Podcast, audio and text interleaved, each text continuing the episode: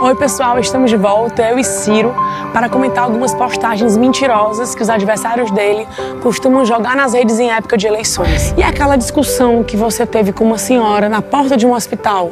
Esse é outro vídeo que circula muito em época de campanha, não é? Naquela época, 2013, eu era secretário da Saúde do Ceará e vinha fazendo um trabalho de manhã, de tarde, de noite, de madrugada, um grande trabalho com uma equipe muito grande, especialmente naquele hospital, que é o maior do Ceará e antes vivia completamente lotado com pessoas deitadas no chão, chamavam de piscinão.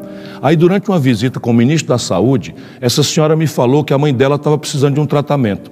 Eu perguntei o nome da mãe dela e qual era o problema.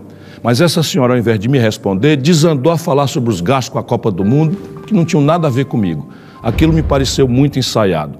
E eu, sinceramente, erro às vezes em não evitar discussões, em aceitar provocações. Da forma que o vídeo foi editado, não mostrando o início da conversa, parece que eu não quis dar atenção a ela, que eu fui ríspido gratuitamente. Não foi nem de longe assim. Mas eu confesso que se fosse hoje, eu não teria aquela reação. Era muito melhor escutá-la com calma e mostrar que ela não estava interessada em pedir ajuda para a mãe, mas sim em fazer uma provocação. Mas bem que você podia ser um pouquinho menos esquentadinho. É verdade, Zé Lee. Eu prometo que você.